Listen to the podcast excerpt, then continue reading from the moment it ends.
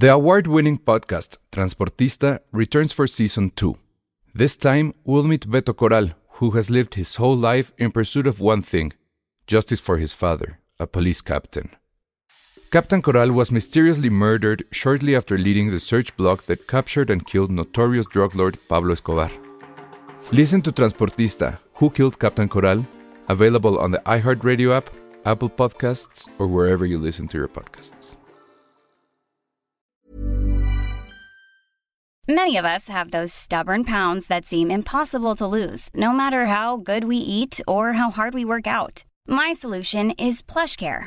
PlushCare is a leading telehealth provider with doctors who are there for you day and night to partner with you in your weight loss journey. They can prescribe FDA-approved weight loss medications like Wagovi and Zepbound for those who qualify. Plus, they accept most insurance plans. To get started, visit plushcare.com slash weight loss. That's plushcare.com slash weight loss.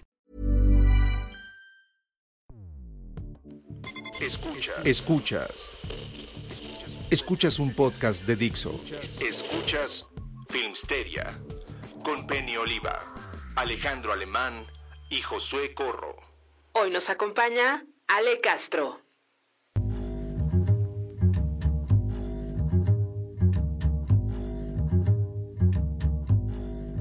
Hola a todos, bienvenidos a Filmsteria, el podcast favorito de la última cena. Ah. Con distancia. Bueno, creo que es de los mejores memes que hay sobre, sobre el coronavirus. Donde están todos los apóstoles de la última cena de Da Vinci, pero está la policía llegando y los separa. No sé si ya lo vieron. No, yo no he visto eso. Yo sí lo vi, Es de mis favoritos. Sí, yo sí lo vi. Está bueno. sí está bueno. Pero bueno, hoy estamos transmitiendo a las tres y media de la tarde. Somos como programa de señora. ¿No? Entonces, este, yo soy Pedrito Sola. Penny es Patti. Yo soy Patti. Ajá. Ale, ¿quién será? Este, Atala Sarmiento. O no sé. Ya, Atala ya ni siquiera está. Ay, la enterada. Entonces, ¿quién está? Obvio. Ay, no tengo idea. Ok. ¿Y José es Pepillo Origel o ya tampoco está? No manches, estás mezclando programas. Es Daniel Bisoño. Ah, Daniel Bisoño. claro. Ah, bueno, no Estás, sé. estás mezclando programas vespertinos. Exacto. Y entonces les vamos a dar los últimos chismes. A las tres que pasan de la tele, ¿no? O sea, esa es la, la hora en que creo que tiene como 20 años que no prendo la tele a, a yo la las noticias, ¿no? No, pero sí pasan, sí, sí es este ventaneando, ¿no? Tú seguro sabes. Entonces más como que todos. Estoy tratando de... eh, Pero no veo tanto la tele, chale. Sí estaría bien. Pero ¿a poco No. no ha ido a una, a una fondita a estas horas? Y según yo sí está... Sí, o sea, el programa de Ventaneando se cambió de las 3 a las 4. Antes era Ah, las... o sea, está súper es la sí. Es mi trabajo saberlo. Ay, sí, claro. O sea, ¿has Porque- llevado, ¿has llevado talento a Ventaneando? Sí. A ver, ¿y cómo es el asunto tras bambalinas? ¿Cómo es Pati Chapoy? A ver, cuéntanos. No sé, no he tenido el placer de convivir tanto con ella, más que, órale, ya te toca. Y ya. Ah, muy mal.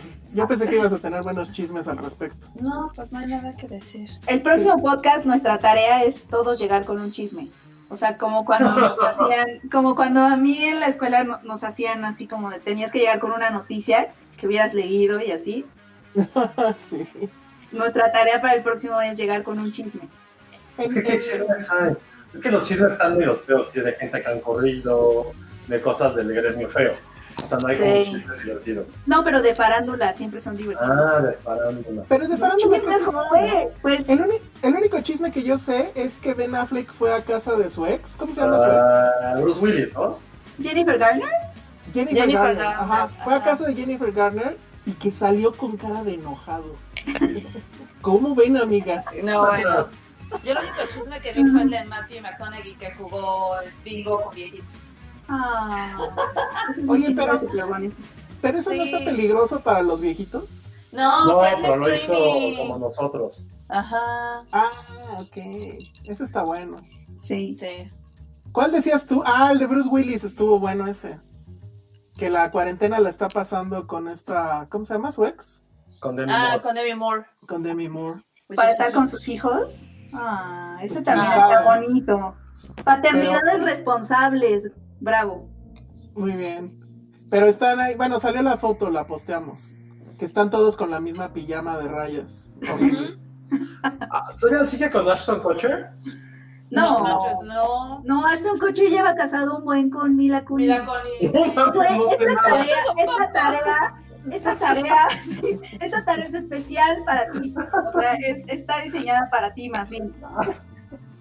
Pensé que seguían juntos. Cada podcast vas a tener que llegar con un chisme de farándula. Sí, Sí. Josué. Yo voy a llegar con dos. Ah, conste, ¿eh? Entonces, Tienes que cada actualizarte. Te vamos Sí, yo- a hacer. Pensé que todavía seguían juntos. Según yo, no hay muchos chismes justo porque no está pasando nada, ¿no? O sea, No, fui al súper y oí la TV Notas. A Mario Bautista lo están acusando de pederastia. Porque Ah, usó sí. el mismo método que Memo Ajote. Oh. órale. Ah, y por, y por cierto, No Pati Chapoy lo defendió en su programa. ¿A quién? ¿A quién? Pati, Pati Chapoy. A Mario Bautista. ¿Neta? Porque las pruebas y lo que siempre se dice. Ay, Mario me caía muy bien. A mí Es súper también. lindo. Changos. Yo, yo no sé ni quiénes son esos. Ya- ya no hay que Lo entrevistaste para Obli Dolls. ¿En serio? Oh, Ese es wow. Mario Bautista, ¿no? Alan, Bueno, por favor, efe- o sea, efectivamente. Qué muchacho tan amable. Ale, ¿ya ves? Ale te va No a poner su atención. negra, sí. Sí, no pone atención, qué poca. Te juro, te juro que. O sea, ni por aquí el nombre, ¿eh? Pero entonces él, él lo acusaron Pati de. Navidad, ahí va a poner. Pati Navidad está diciendo que el coronavirus no existe y que lo inventó el gobierno. Ay, pues Ah, por sí, la es, vida. otro, es otro chisme. Es que porque me acuerdo que entre nosotros cuando fuimos al super. Muy, muy bien, Josué. Oigan, este, este comentario está muy bueno. Josué y Elsa siempre han tenido buena química como Samuel L. Jackson y John Travolta en Pulp Fiction. Esta es una rica jola. Exacto. Ah, mira, que ya está tiene. ¿Está está comiendo con nosotros o nada más el único que está guardando? Yo sí estoy comiendo. Yo no estoy comiendo. Yo ya comí.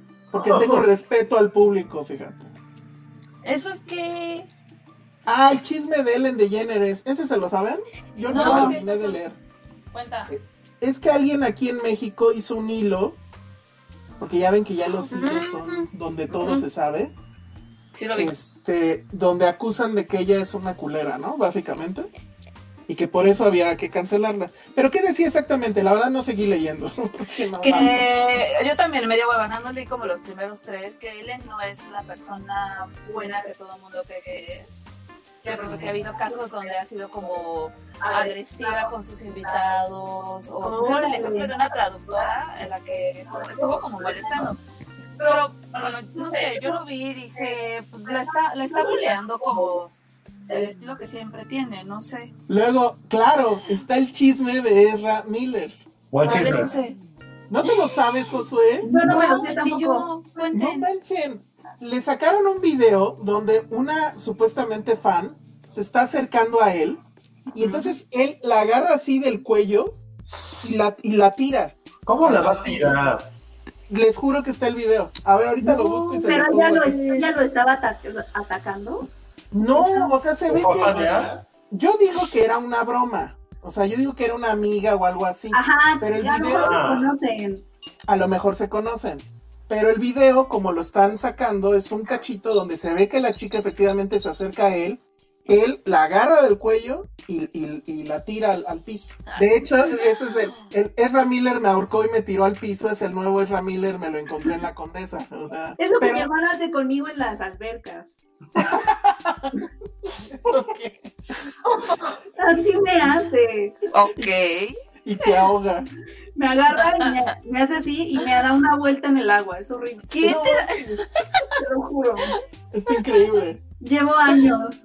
Tengo, tengo la ligera sospecha de que Josué era, Josué era el bully en las excursiones de la Secun que implicaban este alberca. ¿Nunca hubo eso en sus secundarias? No. Yo no tuve alberca en mi secundaria. No, pero que ibas a, a un balneario o algo. ¿Nunca se organizó eso en sus secundarias? No, porque a las niñas nos da mucha pena ir con traje de baño a las cosas. Sí, Ay, que te ve el niño que te gusta ahí, qué oso. Sí, no, y además, además te pueden hacer bullying por cosas, ¿no? Ajá, justo. Pero es que según yo era, o sea, bueno, en, en mi secundaria sí se llamaban esas excursiones. ¿A poco? Fu- Fuimos a la famosa grutas de Cacahuamilpa, ya saben, y después de ahí a un balneario. Y pues sí, todas las chicas, todas las chicas traían pues, el traje de baño, ni modo. Pero pues no, no veía yo el problema de eso. Suena mi reyes contra Godínez. Eran otros tiempos. Elsa. Eran otros, sí, justo fue como mis Reyes contra Godines, justo, justo, justo. Porque además no faltó el imbécil que llevó las cervezas de contrabando y se puso hasta la madre. Juan Carlos Barrera dice que te ama, Ale. Qué bonito. Y luego, te amo a ti, ciudadano promedio, ¿no es cierto? y luego Roy San Martín dice que te acerques al micro, ¿ya ves? Pero bueno, el tema con, con Ezra Miller es que sí ya hay toda una banda en Twitter, bueno, en el internet, que está pidiendo que ya no fue, ya no sea Flash, que ya lo corran de todos lados. Pero sí es como el centennial favorito. Si es como que, El centennial favorito, ¿no? pues sí, pero ya, ya lo quieren cancelar por eso. Nos dice Miguel Alvarado que está lavando los trastes en lo que está escuchando el programa de Farándula, muy bien. Muy bien.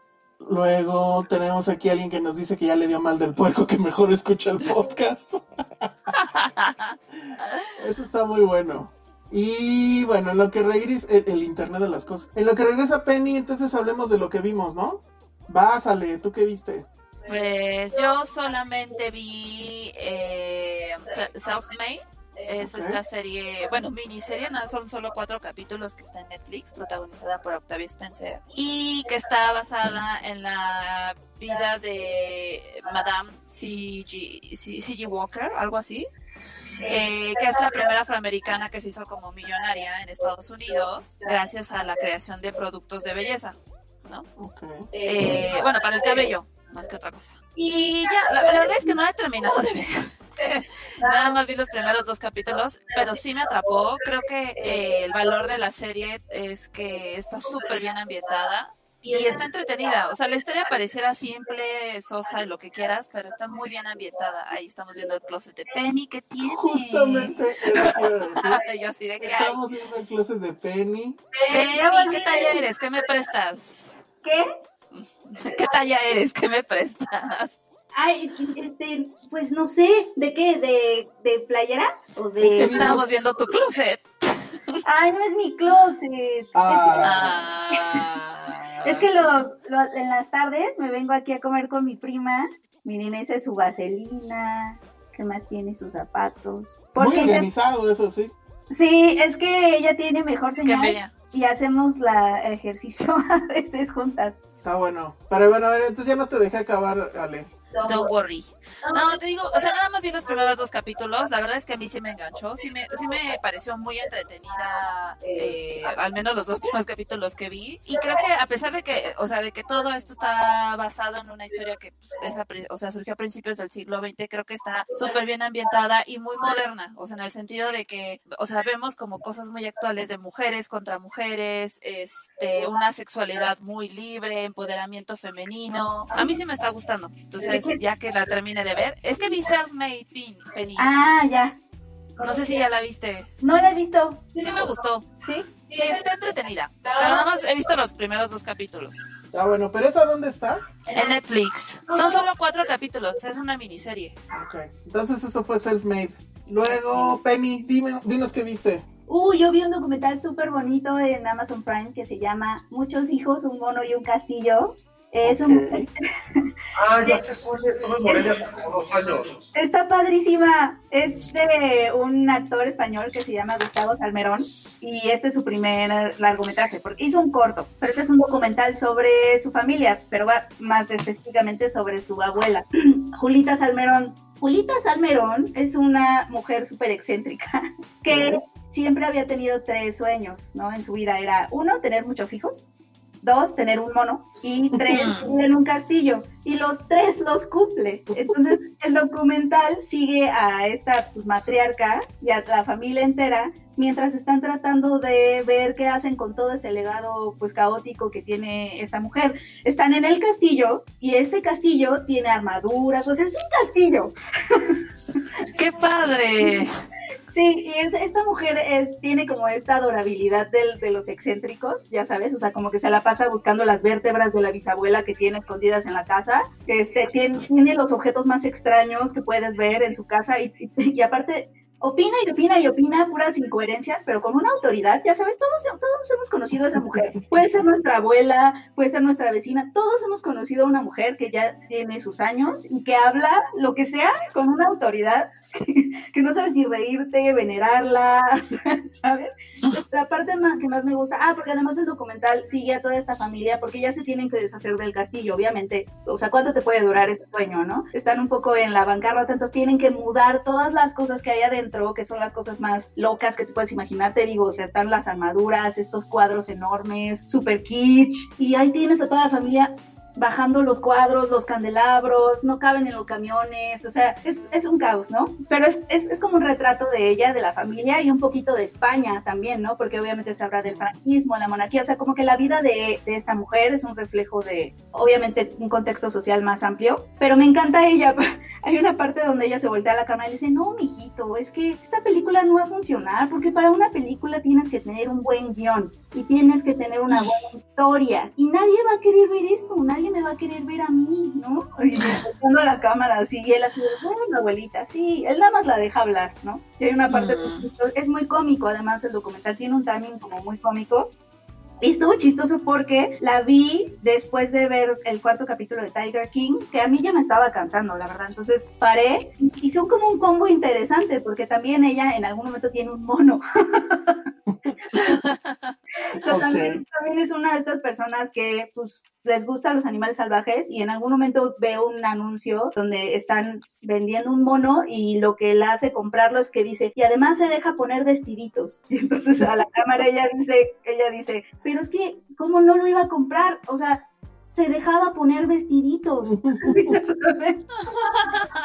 pobre mono. O sea, como es esta cero, Ahora sí que pobre mono. cero conciencia ambiental, dice que odia la monarquía, pero vive en un castillo. O sea, como es la persona más contradictoria del mundo, pero la tenemos todos en nuestra familia o la hemos visto. Y eso es lo que está padrísimo, te hace reír un buen. Hay un momento en donde dice, ay, lo bueno es que ya va a ser Navidad. Y se oye, se oye la voz de su nieto así, pero abuelita, si apenas es julio. Bueno, por eso, para mí ya casi es la Navidad. ¿Sabes cómo? Tú podrías ser ella, Penny, perdón. ¿Sabes qué me identifiqué? ¿Qué? ella guarda todo. Ella tiene, toda la familia tiene una bodega porque como no son de... Para ellos tirar las cosas es como deshacerse de pedazos de su vida. Entonces tienen una bodega donde tienen todas las cosas pasadas de generación en generación y ella entonces en su casa o su castillo tiene guardado todo. Te digo que tiene unas vértebras de la bisabuela guardadas en algún lado que están buscando y me identifiqué porque yo también soy así, o sea, como que guardo todo por si en algún momento lo quiero ver o por si en algún momento... O sea, soy hoarder. Ajá, tú nunca seguiste los consejos de la japonesa china no, esa no, que decía que. Maricondo. Pensé en Maricondo todo el documental. Yo voy a No, ser pero- esa persona de viejita. Yo ya soy un poco. Luego, bueno, han visto mi librero. En Sí. fin. Exacto. Entonces, Pero- ¿ese dónde lo, lo podemos ver? Ese está en Amazon Prime. Ok, perfecto. Oye, Justo estaba a punto de verlo el otro día. Está bien bueno, Ale. Te vas Lo voy a divertir ver. mucho y está Sí. muy bonito. aquí Ay, sí, lo voy a preguntan ver. Algo que siempre me han querido preguntar a Penny. ¿Dónde puedo comprar un poncho para hombre tipo Clint Eastwood barato? Pregunta Roy San Martín. Un poncho. Pues yo siempre he encontrado, como en los tianguis, encuentro buenos ponchos. O sea, como que sí es algo que, que se da. En la Este, carretera. En, ¿Te la carre- en las carreteras también, los Las carreteras. ¿Te En acuerdas, los Josué? mercados de los pueblitos. ¿Te acuerdas, Josué, de regreso de Morelia? Que hay una. Hay en una caseta donde siempre se ponen la gasolinera. Ajá, Sí, la la gasolinera. gasolinera justo pone. Exacto. Sí. Ahí he estado tentado a comprarle ponchos a Penny. Pero bueno, recomienda, bueno, aquí me agradecen por la recomendación de I'm Not Okay With This, que es entretenida.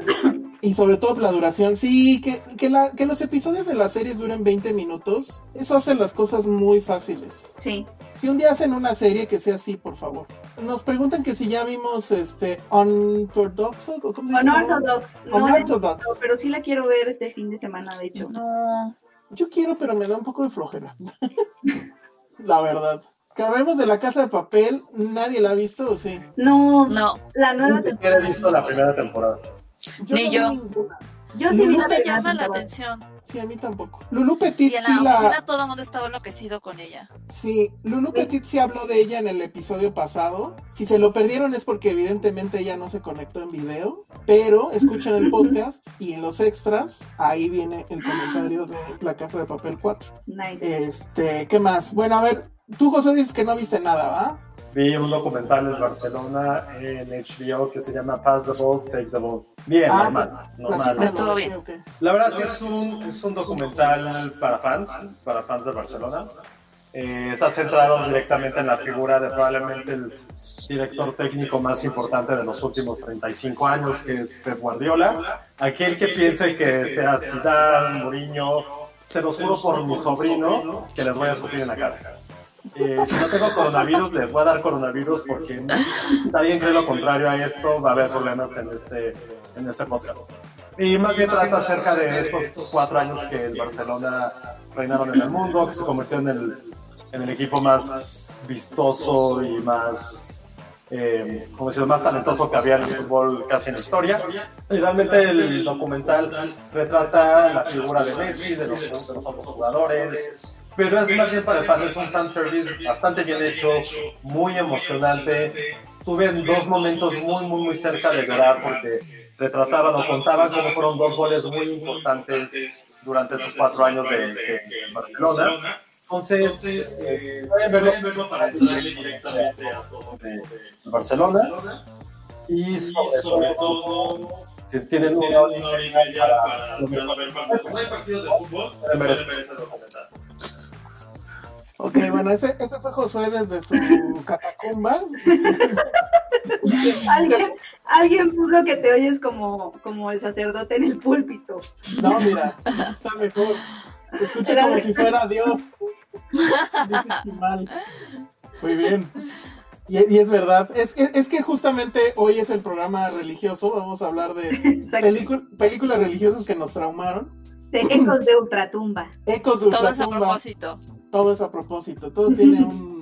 eh, eh, todo tiene una razón de ser. Bueno, a ver, yo vi varias cosas. Primero, rápido ya para cerrar el tema. Terminé ya de ver High Fidelity. La verdad es que está muy, muy bien la, la serie. La pregunta que tenían sobre Zoe Kravitz, que si sí convence o no, a mí terminó por convencerme. Creo que es su mejor papel de lo que he visto de ella. Revisé su filmografía y sí tiene un buen de cosas, sobre todo series y demás. Pero aquí está muy bien. Y inmediatamente de que vi el último capítulo, me puse la película, porque sí tenía muchísimo tiempo que no la había visto. Y la verdad es que el gran problema que tiene la película es que justo, o bueno, será que acabas de ver la serie, pero obviamente la película tiene mucho menos tiempo para hacer desarrollo de personajes. Y eso la serie lo aprovecha muy bien. Y sí siento que desarrolla muchísimo mejor el tema. Que pues el tema, un primer tema pues es el breakup. Y el segundo tema pues es este asunto de la adolescencia perpetua, ¿no? Entonces los dos lo hacen muy bien este, la serie, sí se las recomiendo. Desgraciadamente pues es Hulu y entonces pues ya saben este pues cómo tienen que ver Hulu, ¿no? Luego mm, vi una cosa, la verdad es que esta no la recomiendo mucho, bueno, no me gustó, pero pues ahí como ustedes vean, es, es una serie rara, se llama Home Before Dark. Y es una serie que está en Apple, en Apple TV. Recuerden que Apple TV cuesta, creo que es el más barato de todos los este, streamings. Creo que cuesta 80 pesos o algo así, no me acuerdo. Pero, eh, ¿de qué trata la serie? Trata sobre una niña que su papá es, ¿cómo se llamaba el chavo este de la película de los Beatles, de Across the Universe? Que era... Ah, que es el mismo de Blackjack. Eh, eh, Oh, a- ajá, creo que sí. Pero que todas las mujeres babeaban por él. Sí, hubo un momento que- Sturgis, algo Ah, sí. Sturgis. Jim Sturgis. Bueno, Jim. lo reviven, ajá, lo reviven de no sé dónde. El tipo parece que tiene este pacto con Dorian Gray, entonces sigue exactamente igual. Y él se supone que es un periodista que tiene a una hija de nueve años, pero su hija está completamente fascinada con el asunto del periodismo. Dice ella que tiene eh, tinta en la sangre y ha visto 36 veces eh, All, the President, All the Men's President, todos los hombres del presidente, la película sobre el Watergate. Y entonces, bueno, viven en Nueva York, pero hay una crisis económica, entonces tienen que mudarse al pueblo natal de su papá. Y llegando al pueblo, que es el clásico pueblo chico, infierno grande, la niña se da cuenta que, bueno, hay una muerte misteriosa cerca del barrio y la niña va a investigar, porque es periodista investigadora, y se da cuenta de que no fue un accidente, sino fue un asesinato, y lo publica en su periódico, que pues es como un blog, pero que sí se imprime, nunca se entiende bien qué y entonces obviamente el pueblo le responde de la manera más misógina posible, de que qué hace una niña jugando a ser periodista, que debería de irse a jugar con sus muñecas, bla, bla, bla, ¿no? Pero la niña, como es muy aguerrida, imagínense que es una Lisa Simpson, agarra y, y pues con más ganas va a investigar, ¿no? Entonces todo esto suena a una caricatura, es casi casi como si cruzaran a Scooby-Doo con Doggy Hauser y Murder She Wrote, que esa creo que igual no la recuerdan, pues sí ya fue referencia muy oscura. Pero lo más raro del asunto es que todo eso resulta que sí pasó. Está basada en la historia real de una niña que efectivamente es periodista, que ha ganado ya premios de periodismo, que ha ganado premios de libertad de expresión y bla, bla, bla. Que ahorita apenas tiene 13 años y que todo lo que se ve en la serie sí sucedió cuando ella tenía eh, nueve años de edad. Entonces, eh, pues es raro, porque la verdad es que empiezas a ver la serie y dices, no te crees nada. Pero pues resulta que medianamente sí pasó lo que, lo que se ve. Son 10 episodios, duran una hora, la verdad es que es demasiado. Sí se ve que la historia está muy manoseada como para crear más drama y que se vuelva un whodunit. Pero lo que hace que, que sea medianamente visible es este la niña, que es la misma niña de Florida Project, no me acuerdo ahorita cómo se llama. Ah. A ver si no ahorita lo checo en, el IMDB, pero ella está muy, muy, muy, muy bien. Y francamente es por ella, por, lo que Brooklyn Prince se llama. Y pues ella es por lo que vale la pena la, la serie. Pero sí tiene este saborcito como de serie de tipo Hallmark. Ya sabes que no es una cosa que se vaya a volver ni muy oscura, no va a haber gran drama todo va a salir bien, ¿no? Sabes que va a salir bien al final. Pero bueno, pues ahí está. Y, y sí es como serie para dejarla de fondo mientras haces otra cosa y pues tener ahí eh, algo en que entretenerse ligero. Igual y para la cuarentena no está mal, pero la verdad es que en una situación normal, eh, pues sí, yo la, la, descartaría. La tuve que ver porque me la encargaron, pero bueno, pues ahí, si se les cruza, pues ya saben, Home Before Dark de Apple. Ajá. ¿Qué otras cosas vieron? ¿Ya ustedes no, vieron nada más? Yo vi Emma, pero todavía no se estrena. No se va a estrenar, Penny. no se va a estrenar, ¿verdad? ¿Podría hablar de ella? Yo creo que sí. Lo que va a pasar con esas películas, yo creo, es que sí van a terminar yéndose directo a, streaming. Sí, en Estados Unidos sí se estrenó en streaming. Se va a estrenar en streaming. Aquí, pues supongo que no sé dónde. Sí, no, yo tampoco. Entonces. ah, pero Ale falta. Ale, ¿tú viste algo? Sí, fue. O sea, solo vi Ok, entonces a ver, Penny, vas, vas, vas. Ah, o sea, ya, ya le dimos la vuelta, ¿sí? Ya le dimos la vuelta, sí, porque ellos no han visto mucho. Eh, no, pues vi Emma eh, en el festival ese de todo. ok. Y yo, yo, la verdad es que yo soy fan de lo que yo llamo el Jane Austen Cinematic Universe, ¿no? Okay. Es de las adaptaciones de Jane Austen, etcétera. La pasada adaptación de, de esta novela que se llama Emma, se fue protagonizada por Gwyneth Paltrow, eh, me cayó bien, la verdad, es una, es una heroína que a mí de chica me caía muy mal y creo que de hecho la escritora como que sabía que ese era el efecto que iba a tener Emma, porque obviamente todas las heroínas de, Jane Austen son casi perfectas, es decir, son sensatas, o sea, como en comparación al, al mundo que la rodea, son sensatas, son inteligentes, son, son sensibles, etcétera. Y Emma es esta como mean girl, ¿no? Que, que escribió Jane Austen. Sí, es como una mean girl de esa época. Pero es mean girl o clueless. Clueless es la que está basada, ¿no? En... Ah, no, no, claro, sí, no, no que Mean Girls esté basada, o sea, Clueless es la que está basada, pero el, el concepto de Mean Girl es como, o sea, como, Sí, claro. el, con- como que en el grupo de heroínas que Jane Austen creó, la Mean Girl de ese grupo es Emma, ¿no? Ok. Y de hecho creo que Jane Austen en su época tenía miedo porque pensó que no la iban a, a recibir muy bien y que la gente la iba a olvidar. La verdad es que ha tenido muchísimas adaptaciones al cine y a la, tele- a la televisión y Clueless es de mis favoritas, que es como una Ujú. modernización con Alicia Silverstone. ¿Qué fue de ella? Pues salen The Boys. Sí, es cierto. Pero después de The Batman la dejamos de ver, ¿no? Sí, la dejamos de ver. Fue demasiado el asunto. Ya no les la trolearon por, por Batichica, sí me acuerdo. por Batichica, sí. Y este, pero en esta, en esta adapta, pero como que siempre, o sea, o al, al menos mi impresión es que siempre las adaptaciones habían tenido un poco de miedo de hacerla demasiado antipática, ¿no? O sea, porque sí tiene que ser linda y como al final sí es una comedia romántica lo que ella protagoniza, o sea, pues sí tienes que simpatizar con ella. Y siento que lo que pasa con Anya Taylor-Joy, que es ahorita la que, la que, mm, pues la protagoniza en esta nueva adaptación, como que se atreven un poquito a que te caiga medio gordita.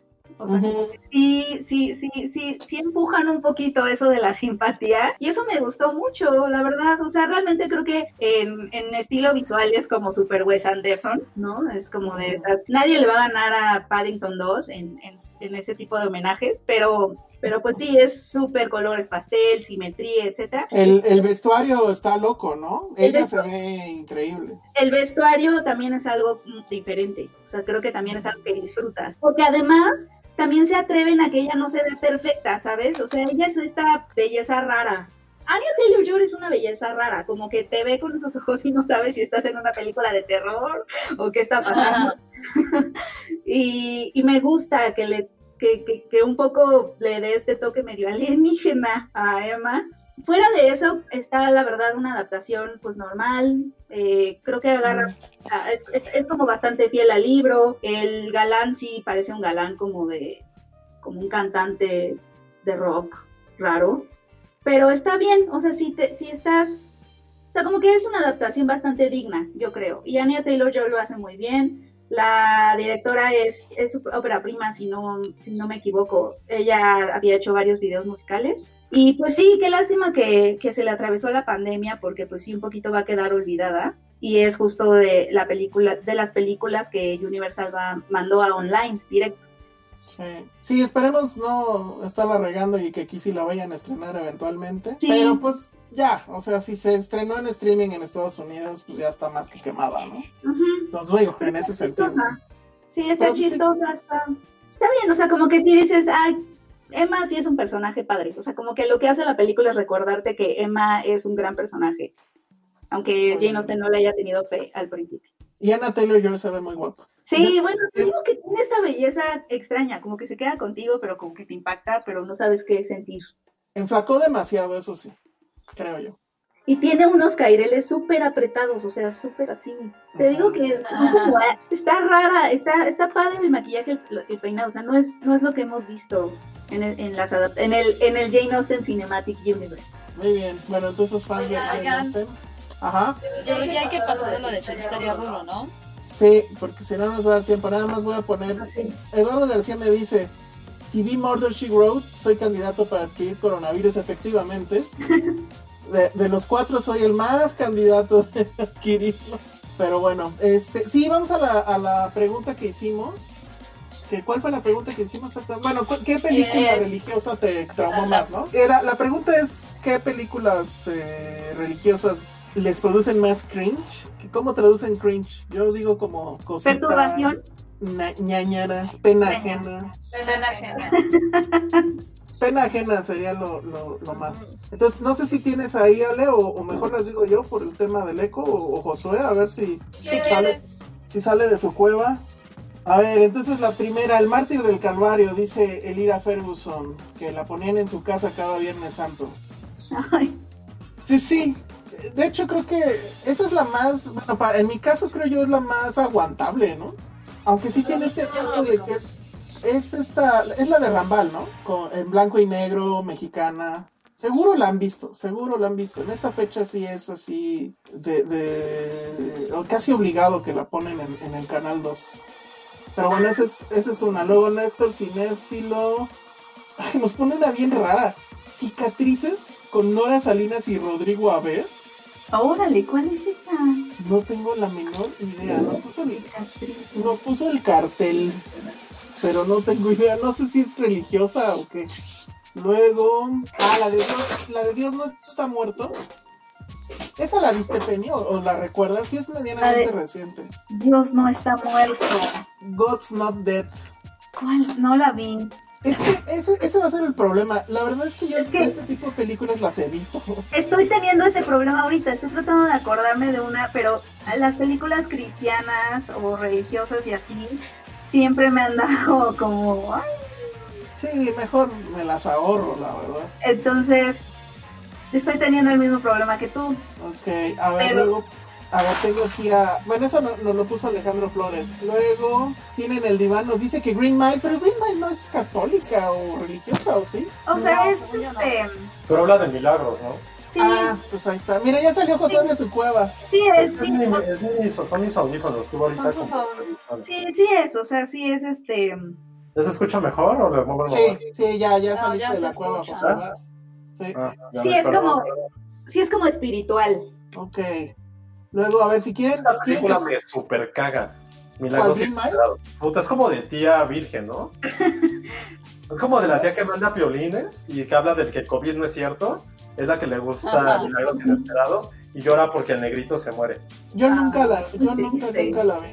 Pero luego, luego nos dice eh, Robert Rodríguez. Hace años en una cita vimos Heaven is for Real, que no es más que un panfleto religioso. La película trata de convencerte de que Dios existe y no tiene estructura. Es una secuencia de imágenes que te exigen fe. La morra pensó que yo era religioso por llevarla a ver esa madre. Ay, dale, ¿ves? Ah. Ese es, el, ese es el riesgo, o sea, sí hay riesgos. Sí hay Sí. riesgos. Oye, pero pues checas antes la sinopsis, ¿no? Digo. A lo Nos mejor preguntan-. Ándale. Nos preguntan que qué es cringe. Bueno, ya dijimos. Ahí, Josué, no sé cuál es tu definición de cringe. Algo que te da, es que no es tanto pena ajena, pero que te da así como, me, que da como asco. Te da así como, "Ugh", como escalofríos, como, "Ugh", porque, ah, no sé. Son esas como palabras que no tienen definición. Como, ven que los alemanes tienen palabras para casi todo. Hasta para Penny debe de haber una definición en alemán. Pero Finish, wash, browse. Ándale. tiene que ser una definición. Ándale, ahí puso ver a H. Marín como ñañaras. Sí, puede ser que te den ñañaras. Exactamente. Narnia no es religiosa. Sí, Ah, es. ¿Sí es? Sí. Pues es Narnia. toda esta idea de Dios y el, el cielo, el paraíso. O sea, tiene como una un behind the scenes que ¿A sí es poco? religioso, Sí, yo no Sí, lo siento. O sea, sale pero no se siente igual. pero no se siente así como Marcelino Panimino. O sea, es que una cosa es que el tema sea la religión y otra cosa es que tenga elementos cristianos, ¿no? Como por lo que nos pone Ericito, o sea, que pone cicatrices era del esposo de Nora Salinas que le pegaba, ella se separaba de él. Y su esposo se vuelve alcohólico y el hijo se les muere y ambos encuentran el perdón en Dios. Dios santo. Suena, suena, Suena mal. mujer casos de la vida real, ¿no? pues, suena, suena muy arriesgado, suena arriesgado. Ahora, capítulos de La Rosa de Guadalupe que te hayan dado cringe. Uf, las aguas locas. Las aguas locas. No, el de los tampones con vodka. El de los tampones con vodka sí fue así de wow. Yo no sabía de esa cosa. Y, y gracias Más a la ya nos están dando ideas, ajá. Exacto. Pero además, o sea, además en, la- en el capítulo un güey dice que los usaba. ¿Sí entienden? Órale. Ok. Las implicaciones Sí, sí, sí, de eso. bueno, ese es Normal. el. Y el aire, el aricito. Ajá. Ah, ¿Alguien vio Serafín? ¿Serafín era religioso? Serafín. Claro. Yo pensé en Serafín, Ale. Total, total. Sí, ¿no? Sí.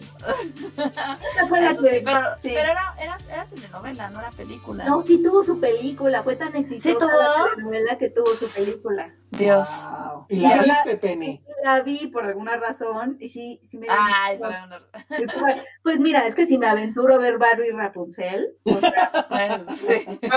o sea, yo sí me arriesgo, ¿sabes? O sea, como... A ver, a ver, José, ¿qué iba a decir? Todo, todo lo de los, los capítulos de La Rosa de Guadalupe. Creo que ese va a ser el reto para la próxima semana. Traer chismes y ver dos capítulos de La Rosa de Guadalupe, los más estúpidos y absurdos. Ah, uy, adelante. Si se Sin puede problema, a mí me encanta. Si se puede, que sean capítulos que sean parodia de películas, como el de We Need to Talk About Kevin. ¿A poco hay uno? Hay No, uno, está increíble. Deberíamos Que no hacer top. Que nos los pasen ahí a Filmsteria o a, nues- a nuestras cuentas. Yo sí lo voy a Sí. hacer. Me voy a dar ese tiempo ahorita que tengo Semana Santa, aunque tengo que trabajar, pero voy a hacer eso. Sí, voy a ver dos capítulos, los más absurdos, y los platicamos la próxima semana. Va, ya está, perfecto. Pero conste, ¿eh? entonces ven capítulos de La Rosa de Guadalupe. Pero sí, que sean así Sí. absurdos, absurdos, absurdos. Ok. Ah, Que todos tuvieran mucho, ¿no? Man of Steel es la historia de Jesús hecha con superhéroes. sí, eso es cierto. Voy a seguir aquí leyendo lo que nos respondieron. Jimena Lipman dice la de Milagros del, Cie- del Cielo con Eugenio Derbez y Jennifer Garner. Ay, No sí. la vi. ¿Cuál qué? No, ni yo. Yo sí sé que la vi, pero no me acuerdo de qué trata. Alguien que busque la sinopsis, por favor. Milagros del Cielo. Qué oso suena horrible. Supongo que, estoy casi seguro que tiene que ver con algo de que alguien pierde un hijo o algo así. Oiga, pero ¿por qué Ay, seguro, siempre. a mí no me, no me no me disgusta para nada los 10 mandamientos, ¿eh? Lo tengo que decir. Ah, No. a mí tampoco. Ah, no, ni vi. Ben Hur tampoco. Yo la veo. Ah, no, Ben Hur a mí me da toda la flojera. No, no es mala. La nueva Ah, la mejor, nueva. ¿no? No, No, la no, nueva es horrible. No, la, nu- la nueva no la vi, pero la viejita me La nueva no encanta. me gustó. A mí los 10 mandamientos era lo que más me gustaba de esas épocas que tenía que ir a ver a mi abuela de hueva. O sea, no, pues sí, perdón, tenía 10 años. ¿Qué chingados quieres estar en ayunas y lavando los pies de Jesús o como sea? Pues tú pues, tienes 10 años, quieres ver la tele, quieres pasarla bien, quieres jugar Nintendo. Y me obligaban a ir a la familia súper religiosa. Y creo que lo que más me gustaba era ver los 10 mandamientos. Y me gustaba cuando llegaban las plagas y se morían. Estaba padre, a mí también me gustaba eso. Y eso sí me gustaba muchísimo, muchísimo. A mí sí me gustaba, Sí, creo que, padre. creo que lo que más me gustaba de chiquita de esa trilogía de Canal 5 de Semana Santa, Que era todo el Era- día aparte, ¿no? sí, era Ben Hur, los Diez Mandamientos, Rey de Reyes. Pasaban, pasaban la película de Franco Sefirelli, pero como por como Ah, serie, ¿no? es cierto. La vida de Sí. Jesús, que la pasara en Navidad La vida de Jesús. en Semana Ajá. Santa, y que la Virgen María es Olivia, una chica argentina que salió Sí, en Julieta de Franco Sefirelli, que creo que fue de mis primeras veces que sentí como deseo sexual por alguien.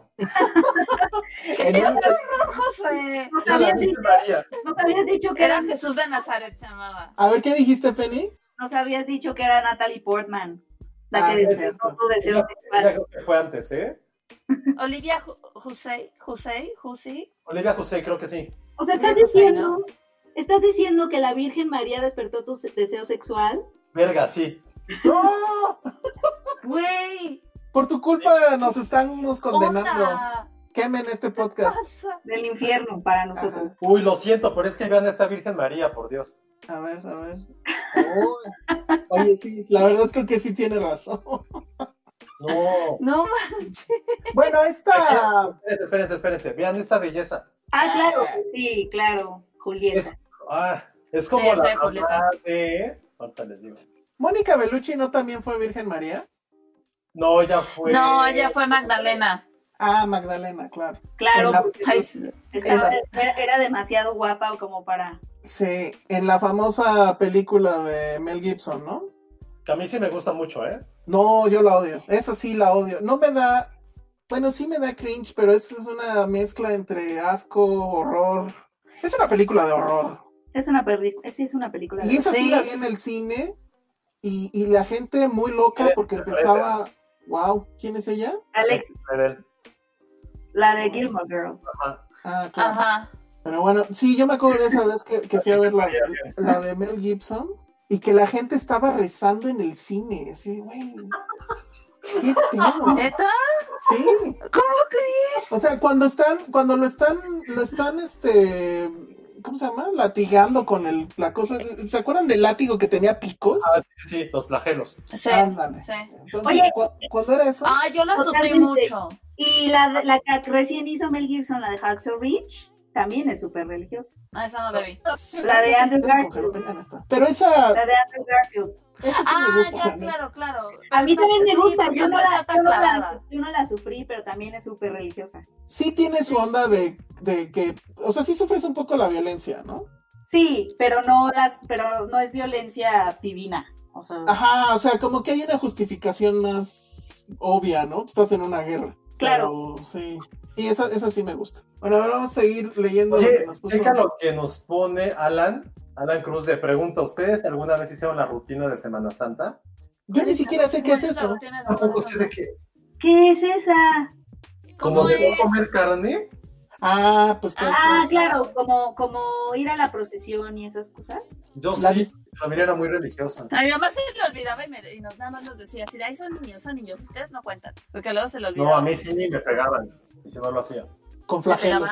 Ojalá. Flagelos. Me acuerdo que una vez muy chiquito, como a los 9 o 8 años, teníamos que comer mariscos porque, pues, religión. Y yo estaba como en la mesa con todos mis tíos y mis primos, y estúpidamente, eh, como que pidieron un pulpo, y grité, no se lo coman porque me encantan los testículos del pulpo. No tentáculo, dije testículos. Y como que fui a me reír durante, hasta que creo que me gradué de la universidad de mis primos, porque siempre me jodían que me gustaban los, los huevos del pulpo. Pero fue como la broma durante 12, 15 años. Pobrecito. ¿Ves? Por La eso semana- odio Semana Santa también. Exacto, la Semana Santa es muy odiable. A mí me encantaba. A mí me gustaba porque no iba a la escuela. escuela, ajá. A mí me gustaba porque no iba a la escuela, pero las vacaciones era, o sea, de niños si salías era horrible, ¿no? Porque todo estaba lleno. Pero yo no salía. Ay, yo me iba a cuerna con mis abuelitos. Ah. De niños Y sí, sal- de niños sí salíamos, pero ya después ya sí era así como de no, olvídalo. Y te quedas en casa justo como ahora y era bastante disfrutable. Sí, yo amo la Semana Santa, excepto esta, este, porque todo el mundo sale y me caga salir en Semana Santa. Se disfruta la ciudad de una forma increíble. O sea, justo como está ahorita que no hay nadie en la calle, así es una Semana Santa normal. Pero tú pudiendo salir. Sí, pero tú puedes no salir exactamente. A lo, eh, a lo mejor todo esto es un Groundhog Day, pero de Semana Santa. A mí sí me gustaba porque era, era, hacía ya calor. O sea, de chiquita sí me gustaban las películas religiosas que pasaban en la tele. Me gustaba como, me daba como mucha curiosidad o morbo, supongo, el tremendismo, ¿sabes? Como de, no, sí, la sangre de Jesús y, y los buenos contra los malos y el castigo divino. O sea, como que siempre fueron temas que a mí de chiquita me daban como mucha curiosidad, como, como era, o sea, como, ay, no, ¿cuánto está pasando? ¿Sabes? No, no, no. Yo también las veía. No todas, pero sí. Patterson nos va a decir sus películas. A ver, Patterson. Mmm, Patterson, tan hermoso. Todos los perros van al cielo. ¿Vieron eso? Ah, Ay, sí. no se oye nada, Patterson. que Pero que bueno, odia Amores Perros. Yo soy su intérprete. Ah, ya, muy bien. Ay, qué bueno, Patterson. Oye, ¿ustedes Ah, mira. hicieron eso de mojarse? No, Ay, yo sí hacía eso, hasta que Ay, obviamente José, eres un tarado. fue. ¡Josué! Tarado. No manches. escuela de hombres, escuela de hombres. No. Yo sí te entendía, Ale. Y sí lo hacía. Gracias, ve. Mi mamá lo mucho nos ponía una alberquita, pero siempre era de, ay no, métanse Sí. a bañar y ya. Y ya después te regañaban, ya después las vecinas nos regañaban por obviamente desperdiciar el agua. Y ahora yo ya soy una vecina. Te convertiste en lo que juraste odiar. Ya sé, ya sé. Sí Exacto. me a mí misma regañando a los niños. Digo, no manches, ya soy la vecina. Miren, aquí Nora Rodríguez nos pone qué es lo que se supone que hay que hacer en Semana Santa porque somos unos ignorantes. No comer carne, ir con palmas a la iglesia. Con palma. Ah, claro. ¿Quién es, quién es palmas? Luego, la visita a las iglesias. Es lo de los burritos, ¿no? O, o estoy mezclando. Este es en el domingo de Palmas que entra Jesús con un burrito encima. Bueno, no encima, él Ah, encima de un sí. burrito. Pero él entra, él entra, entró, se supone, el domingo pasado, ¿no? Ajá. Entró triunfante a Jerusalén. Y a la semana está muerto. ¡Qué horror! Es Lo cual nos enseña que la vida, pues es así. Un día estás bien, al otro día coronavirus. Bueno, luego lo de tirar agua el sábado. Ah, o sea, eso es parte del asunto. El Sí, sábado de sábado de gloria, gloria. el sábado de gloria es el agua. Pero ¿y cuál es las- el significado de eso? No sé, Ah, yo me lo sabía, pero ya no me acuerdo. ojalá que, a ver si Nora nos puede decir, pero yo sabía que el, el sábado de gloria es cuando, no es porque se bañaron, no sé, estoy No. intentando, no, olvídenlo. Bueno, y pues esas son las cosas que ella recuerda que se tienen que hacer en Semana Santa. O porque llueve. Ah, no, no, olvídenlo, no. No, no tenemos idea. No. Luego Ángel 2905 nos dice que el crimen del padre Amaro la- lo traumó mucho. ¿Sí? A, o a muchos. A mí no. A mí me traumó que estaba bien guapa ella. No sé si, no sé si su, su approach es religioso, o sea, es sobre un religioso, pero no sé si el no. approach de la película no es religioso. No, no, no.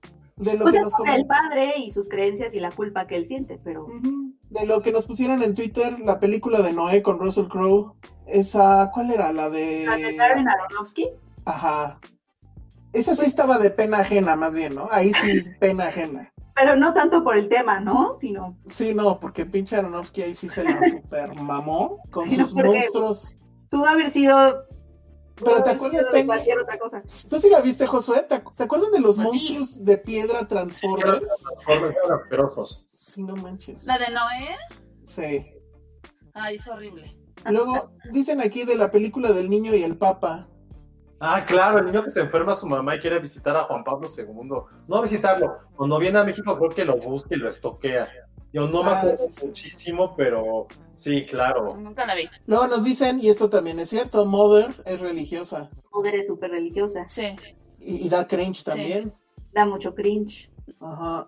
El príncipe de Egipto. El príncipe de Egipto. A mí sí me gustaba el príncipe de Egipto. No, ella no la vi. Muy bien, Alejandro nos pregunta, ¿tú, Pops, podrías hacer una nueva cinta de Semana Santa? Pues de Semana Santa, de cualquier No semana. no, pues, Pues no, sí, porque critica un poco, ¿no? Pero al final O sales, sea, cuando con, se fe, toca, sales con fe renovada de casi. verla. ni al caso. Oiga, hay una película muy buena, muy, muy, muy, muy buena que se llama Nazarín, de Luis Buñuel. Ah, no, sí. Ah, claro. Sí, esa es buena. Es una novela de Pérez Galdós, Creo que sí, a ver si te digo. pero sí, para mí es, es uno de mis libros favoritos. Creo que sí fue del... Lo leí en la secundaria, quizá, no me acuerdo, si no primero de prepa, cuarto de prepa. Y sí, como está escrito, es una forma en que tiene la religión de otra forma completamente distinta. Si te das cuenta de no la religión como institución, sino sí la religión tener fe con las demás personas. Trata de un padre que se va al desierto y en el camino va encontrando gente, pero él tiene que renovar su fe, él está a punto de renunciar a, a lo que es, se quiere morir incluso. Y entonces la gente que va en su camino conociendo, ponen a prueba cada juicio, tiene que una relevancia con esta parte de cuando Jesús se va al desierto, no sé si recuerdan esa historia de la Biblia, que Jesús se va al desierto 40 días a meditar y lo tienta el diablo y bla, bla, bla, y pone a prueba su fe. Es un poco, es como una analogía a lo que hacen en esta película. La, la, la novela, la película es muy, muy, muy buena. Si pueden, echen un ojo. Eh, no sé dónde vaya a estar, en qué plataforma, y si no consigan el libro, pero sí creo que es de mis como películas con tintes religiosos favoritas. Y también podemos decir que hasta la- el nombre de la rosa, ¿no? Sí, también. Sí. Hablando de eso, Ivan McGregor hizo una película de los últimos días en el desierto. Él haciendo a Jesús. Ah, sí, cierto. No sé si la vieron, no me Sí. acordaba de esa. Digo, está también ¿Dónde? la de la última tentación. Sí. Ah, obviamente. Sí. Obviamente. Si no han visto la última tentación de Cristo, todo mal con ustedes. Sí. La sí la vi en el cine, ¿eh?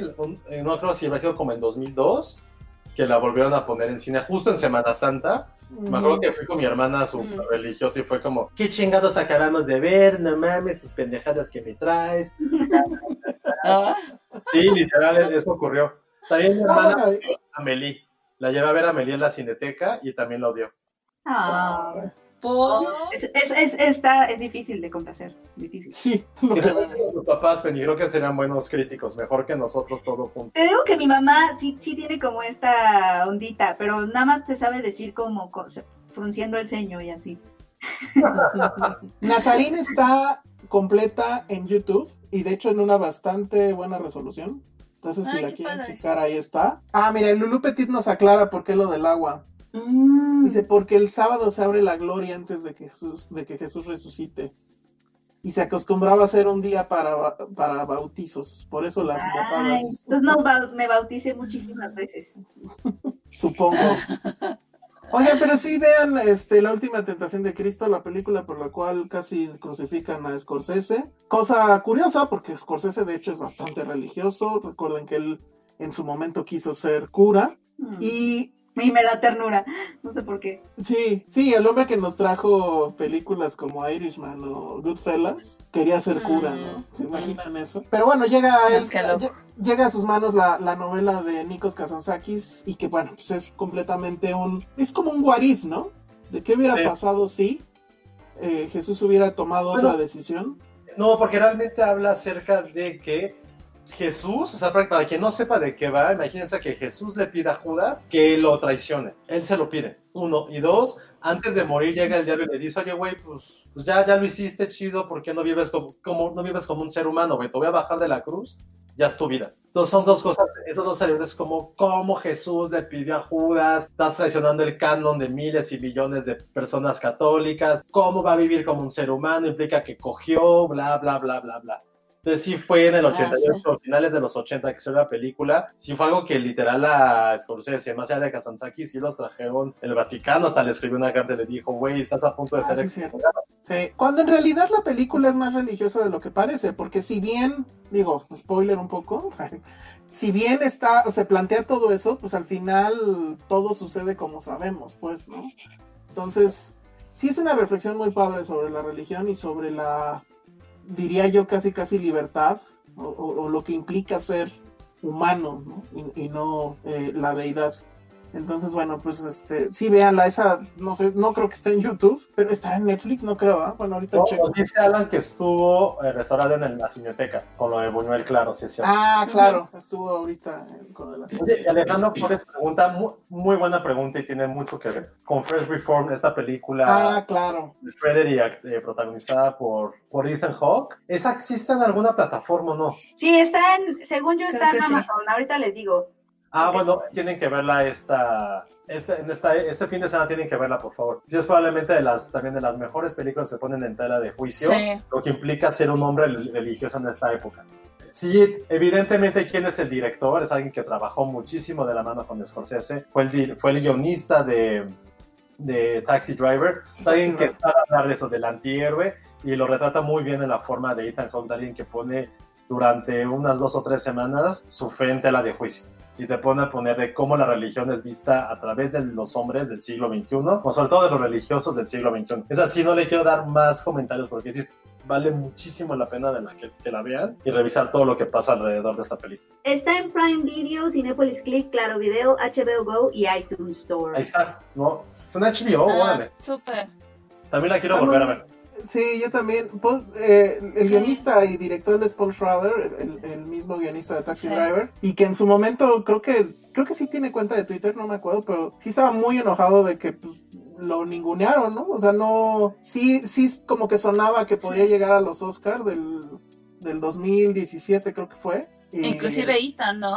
Ajá, se hablaba mucho de que Ethan Hawke podría estar nominado y no Debió, debió, debió. nada. Pues es que sí, es, es- ha sido, bueno, ha sido de los personajes que él ha hecho que más me han gustado de su carrera. O sea, sí, Sí. creo que sí, sí merecía una nominación. Ok, luego Sí. nos pregunta Leon Kane la de Pasolini. Ah, claro. According to De San San Mateo. Esa sí, no creo, esa debe estar en YouTube. Sí, estoy casi seguro, ahorita les busco. Y, y sí, pues también es como que de, de las que a fuerzas tendrían que ver, de las buenas, ¿no? De, de Semana Santa. Sí. que nunca pasaban en la tele porque era demasiado gráfica, muy, muy visceral también. No era película como muy familiar para, para la Semana ahorita ni Santa. para nunca. Sí, Para, para tela abierta, pues. sí, exacto. Que si señales de Shamalayan es religiosa. No creo. Pues tiene esta onda de que mm, la muerte de su esposa sí fue porque alguien lo estaba cuidando arriba. Entonces, Ay, tiene- claro, no me acordaba. Ajá, ya, o sea que, que justo todas esas señales estaba, todo estaba planeado para que él pudiera salvarse.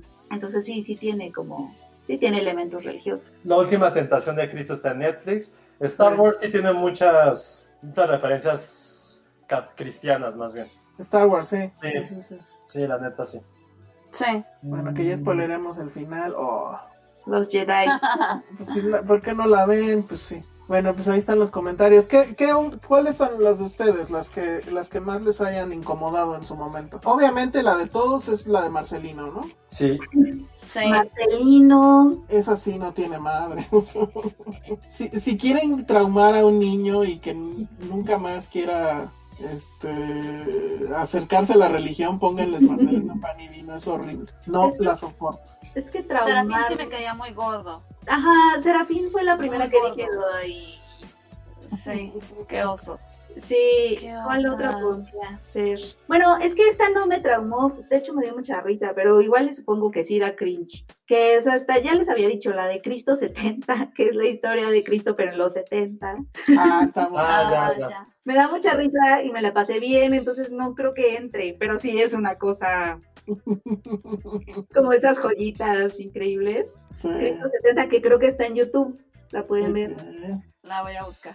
¿Qué otra, ¿Qué otra me daba cosa? Es que les digo que yo las disfrutaba de chiquita. La de los Ah. diez mandamientos. Es que me gustaba que hubiera, ¿sabes? Como que estuviera muy definido quiénes eran los buenos y quiénes eran los malos. Claro, sí, sí, sí. Que es básicamente cualquier cosa cristiana. y que los buenos tuvieran como su recompensa y los malos, obvio, no. Sí, porque sí era muy blanco y negro todo. Para mí era como muy fácil ver el mundo así y entenderlo así, además de que pasaban cosas muy espectaculares. que me tenían así, como este gatito, este gatito que han visto el GIF, que es así, el gatito y Ah, sí, sí, las manitas. así, eso es la, me- por eso me gustaba la trilogía de Canal 5. Pero creo que Marcelino Panivino sí fue la, sí ha sido como, como la que- ¿Cómo, Sí. cómo se llama la de, la de Monty Python? La vida de Brian, ¿no? Life of Brian. Life Sí, of Brian. divertida. Sí. Esa es muy, muy buena. ¿Saben cuál sí me enojó? No, no me dio cringe, sino que me, me enfureció. ¿Alguna vez vieron la de Pink?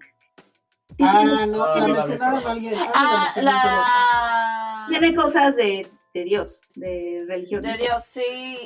Tontería, yo sí la vi. De cómo la religión te salva de la homosexualidad. O sea, que se me hace tremendamente irresponsable hacer una película así. Y que incluso, el director, en entrevista con Carlos Loret de Mola, dijo: Pues es que a mí no me importa lo que digan, yo nada más le respondo al único jefe. Y el único jefe es Dios. Ay, que- Ajá. Estuvo qué en Netflix respuesta. como cinco días y la quitaron porque la gente se empezó a quejar. Pues claro, es una irresponsabilidad, Sí. es un insulto esa película. Pero, Sí, pero cañón. tampoco creo que entre dentro del cringe. O sea, como que lo rebasa. Sí, Ay, eso no es peor, sí, de acuerdo. Yo conocí a alguien que sí eh, hacía esa frase o decía esa frase del jefe. El único jefe es el diablo. Ajá. ajá. No, digo, Pero- esta vez Sí. Pero incluso en las pedas. Así de, este shot no para el jefe. Y ya se lo echa. Era buenísimo ese tipo. es que la manipulación está tremenda. Sí, no, horrible. Esas películas, en serio, bueno. Sí, a, mi mamá hay algunas que le gustan mucho porque obviamente mi mamá es cristiana y pues le Pero encanta. ahora, pero ahora como ya no va a haber fideicomisos, entonces ya no va a haber nada de eso tampoco. No, ya. Eso está terrible. Bueno, pero no hablemos de la realidad nacional.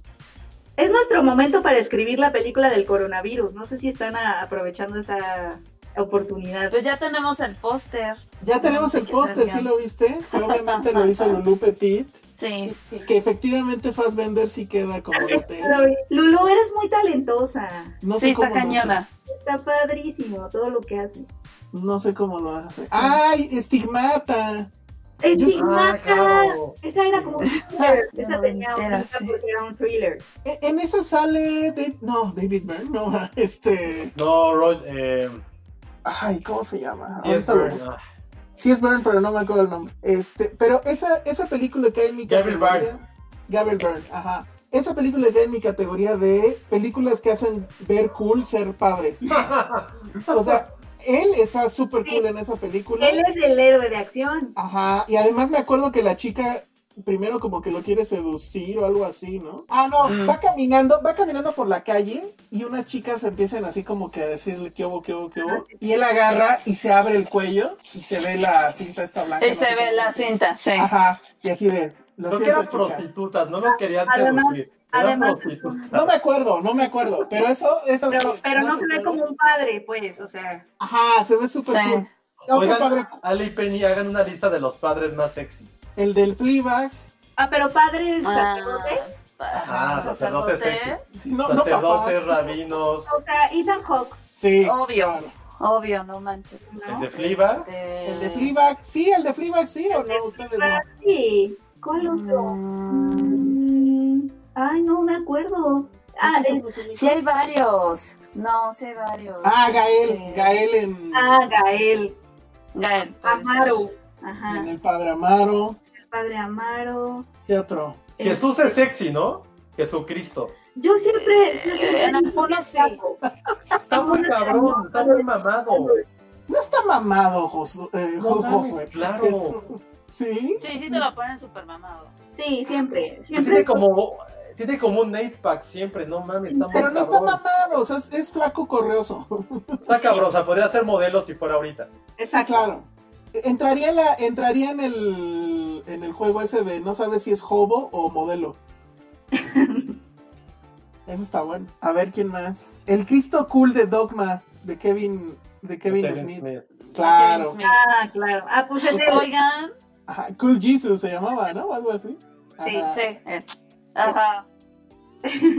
Oigan, ¿ustedes pensarían que Van Helsing es, es religiosa?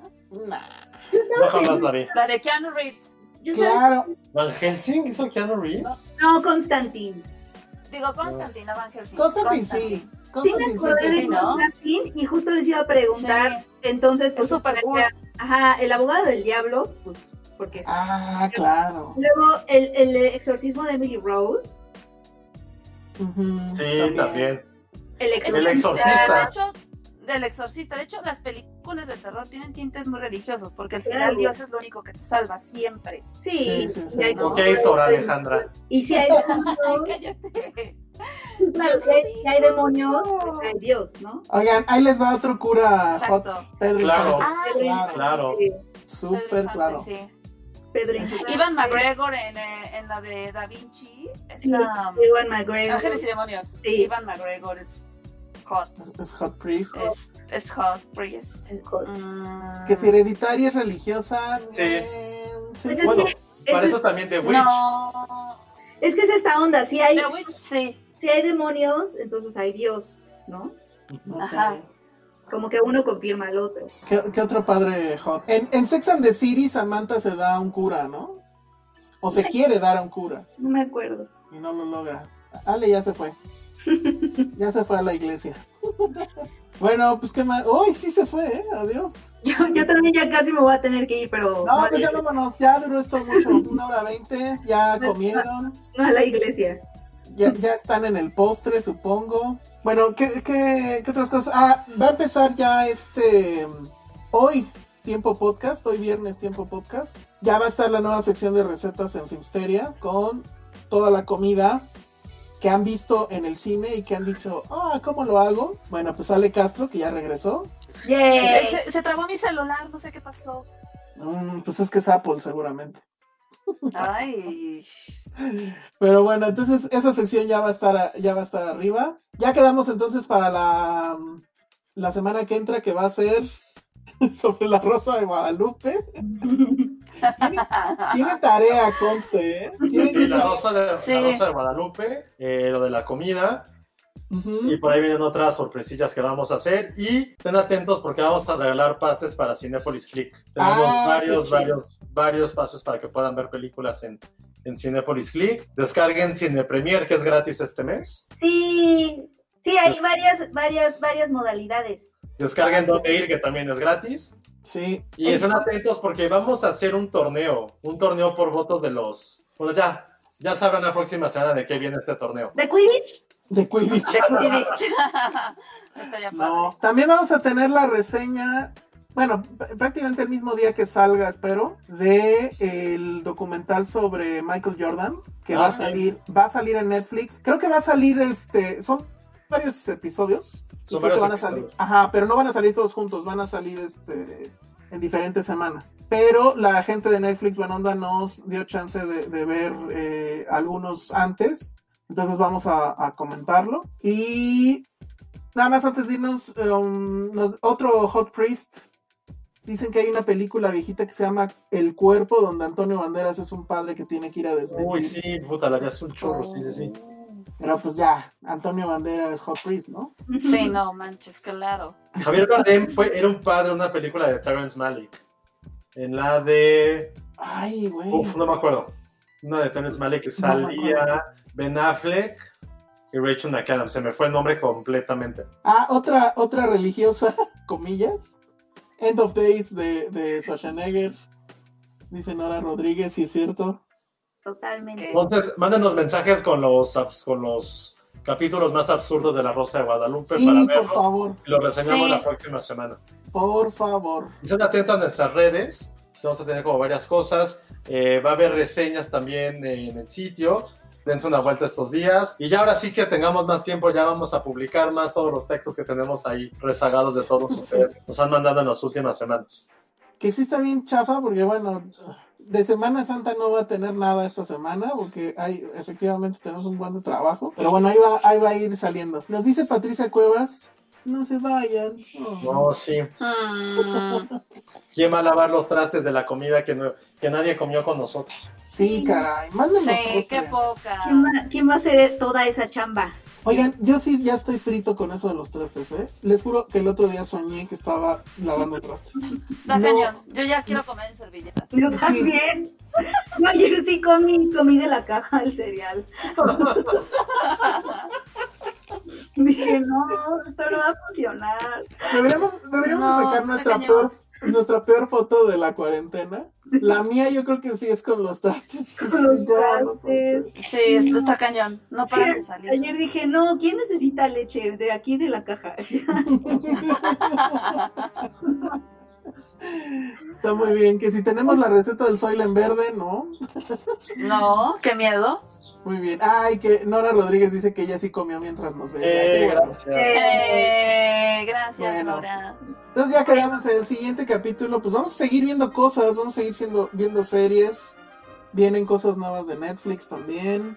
Eh, ay, quiero, quiero, yo sí me voy a comprometer a hacer ese post de todos los contenidos que ahorita están sacando gratis. Hay ya contenidos gratis de HBO, hay contenidos gratis creo que también va a haber de Amazon. Entonces vamos a ver si los podemos todos juntar en un solo post. Y bueno, pues creo que eso es todo por hoy. Vámonos, redes sociales. Ale, Arroba Ale Kazagi. Penny, Arroba Penny Oliva. Josué, Arroba José yo bajo corro. yo soy el Salón Rojo y vean La Última Tentación de Cristo. Nos vemos. Bye. Bye. Bye.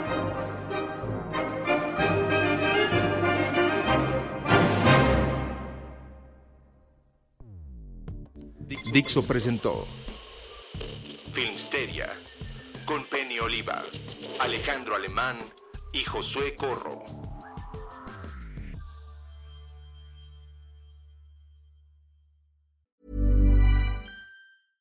Imagine the softest sheets you've ever felt. Now imagine them getting even softer over time. That's what you'll feel with Bowl and Branch's organic cotton sheets. In a recent customer survey, 96% replied that Bowl and Branch sheets get softer with every wash. Start getting your best night's sleep in these sheets that get softer and softer for years to come. Try their sheets with a 30-night guarantee. Plus, get 15% off your first order at bowlandbranch.com. Code BUTTERY. Exclusions apply. See site for details.